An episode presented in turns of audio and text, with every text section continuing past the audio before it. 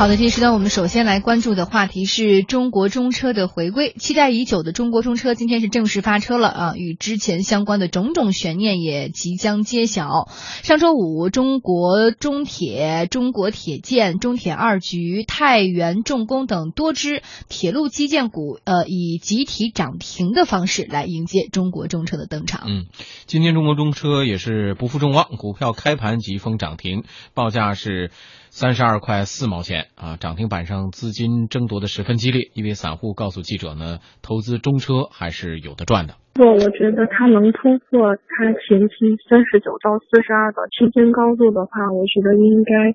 未来还是很可观的。大盘在它停牌的这一个月，大概涨了将近七百到八百个点之间。它停牌这段时间，我觉得它有那个补涨需求。另外一方面，它的那个。高铁的那个出口的大单好像挺多的，最近业绩上应该对它也是利好。另外，南北车合并以后，我觉得它的那种协同效应会发挥的更好，所以我觉得未来还是挺看好的。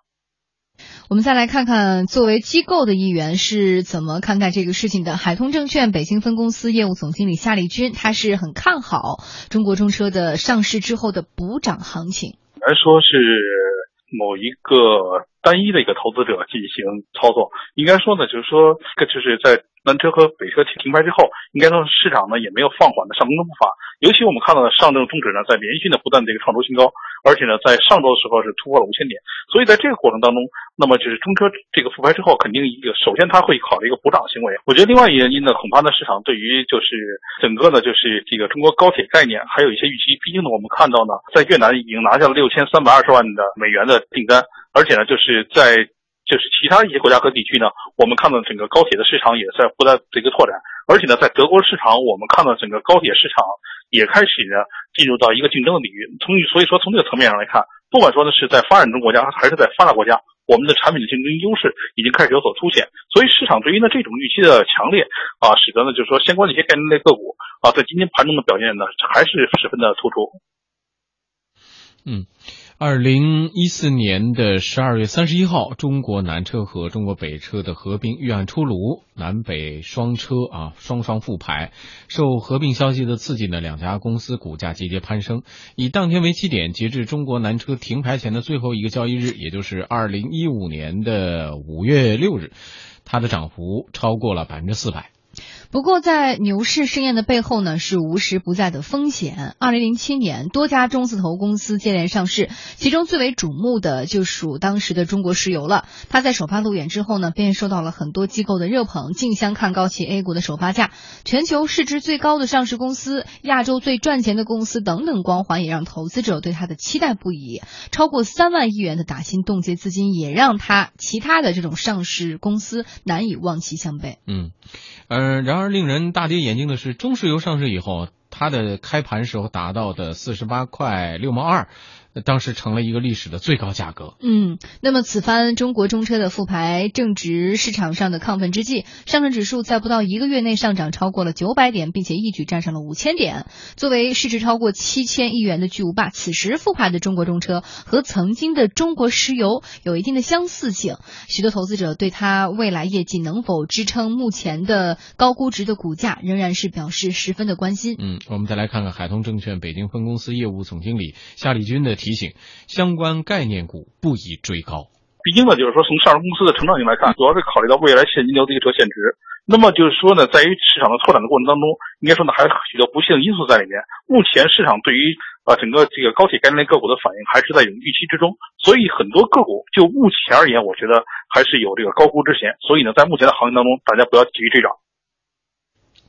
嗯，好，来问一下立栋哈，您怎么看这个中国中吃中国中中车啊未来的这么一个一个走势？你作为股民的话，你是准备要怎么操作呢？我觉得这个中国中车呀，因为毕竟是停了一个月嘛，它停了一个月之后呢，然后终于是这个挂牌了。那这一个月来的整个的涨幅，就是整个市场的这个还是一个非常狂热的气氛，它必须是有一个补涨啊。今天呢，实际上今天它这个一字涨停是一点也不出意外的，而且呢，呃，接下来的一个礼拜，这一个礼拜的交易日，我个人觉得还是乐观的。但是呢。是不是这个能够持续的形成一个就是连续多个什么一字涨停？我觉得这个倒呃，因为呃，这这是不不不，就是我个人觉得那个呃，如果你要对它有一个什么连续十几个涨停这样的一个想法的话，那一定是有巨大的风险。也就是短期内你是看好的，那短期那最多这一周对，啊那这一周之内你看好它的这个因素有哪些？因素是什么呢？一个是当然了，首先讲的就是这个补涨，因为这个整个市场它的估值就是靠它的，呃，一个是本身市场在往上涨，它的其他的，呃，这些相关的概念股之前都在涨嘛，嗯这些公司都在涨，那它一旦复牌之后，它一定是要涨的。那另外一个就是它的所谓的这种，呃，对它未来这个预期。这个预期呢，现在更多的是体现在说它未来通过这个一加一之后大于二的这种规模效应，啊，还有一个就是以往南车北车之间的这种优势的这种互补性，嗯再加上啊这个呃整个国内对于轨道交通啊，对于国铁啊这块的整个的需求，尤其是在“一带一路”的这个整个的这种影战略的影响之下，嗯那么它的这种未来的这个预期也是产生了一个新的预期，所以我想这些方面都会对中国中车的这个未来产生一个正面的影响。嗯但是但是前期确确实实是涨得很充分了，嗯就是南车北车的时候，它已经涨得很充分是了，所以它不像是说当年那个呃、中国石油，嗯当时中国石油在市场最癫狂的时候，然后上市，然后 IPO 了，然后上市了那您。觉得这两者有可比性吗？呃，它的体量有可比性，而嗯且市场氛围有可比性，但是他们俩最最大的不同有很多啊，有很多的说法，但是至少有一点，当时中国石油是 IPO，嗯。对吧？这个中国中石是它是合并，嗯。合并之后它产生的是一个溢价效应和增量的效应，嗯。就是它的增量效应是在存量之上的一部分，但是当时的中石油的话，它是整个它是新纯增量新上市，对，嗯。对，它是纯增量，对市场的这种影响是巨大的，所以我觉得这这个是一个明显的不同。再一个就是你，因为 当时的这个整个宏观经济的这个影响，包括它这种改革预期的这个氛围是不一样的，零七年和现在是完全不一样的。对所以我觉得这个再加上整个央企这个改革的这种大的氛围，所以我觉得这个相比而言的话，相对要乐观一些。嗯大家可以参考一下哈，然后做出自己的一个比较呃理性的判断。我们继续来关注，呃，现在中车复牌之后呢，它的第一起收购案也成为了业内比较热议的焦点。六月四号，中国置业投资发布公告称，说将向中国中车的全资控股子公司中国南车香港公司发行六十五亿股的新股。那么认购完成之后，中国中车将会持有中国置业投资百分之六十一点八的股份。嗯，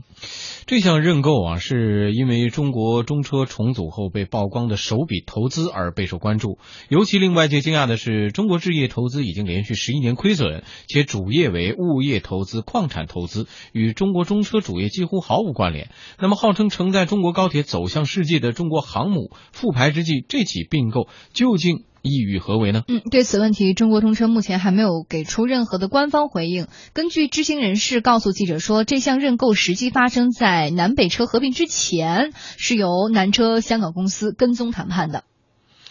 而海通证券北京分公司业务总经理夏立军的观点认为呢，中车这次的目的在于整合上下游。我觉得并购来看，主要呢恐怕它还是考虑到，就是说它的产业链的一个整合。应该说呢，就是并购之后，并不是说把它资产的完全的进行一个吸收，肯定会有一些这个变卖，或者说呢有一些呃再进行一些重组。我觉得从这个层面上来看，或者说呢从整个并购方来看，都有很多因素考虑在里面。现在中国中车的复牌其实已经不仅仅是一个人的盛宴了，更像是一群人的狂欢。中国中车的小伙伴们早已经按耐不住内心的激动啊！六月五号，万德高铁指数板块午后发力，大涨百分之三点一五，其中太原重工、晋西车轴、中铁二局、中国中铁、中国铁建、呃晋益实业和新筑股份等等纷纷是涨停。嗯，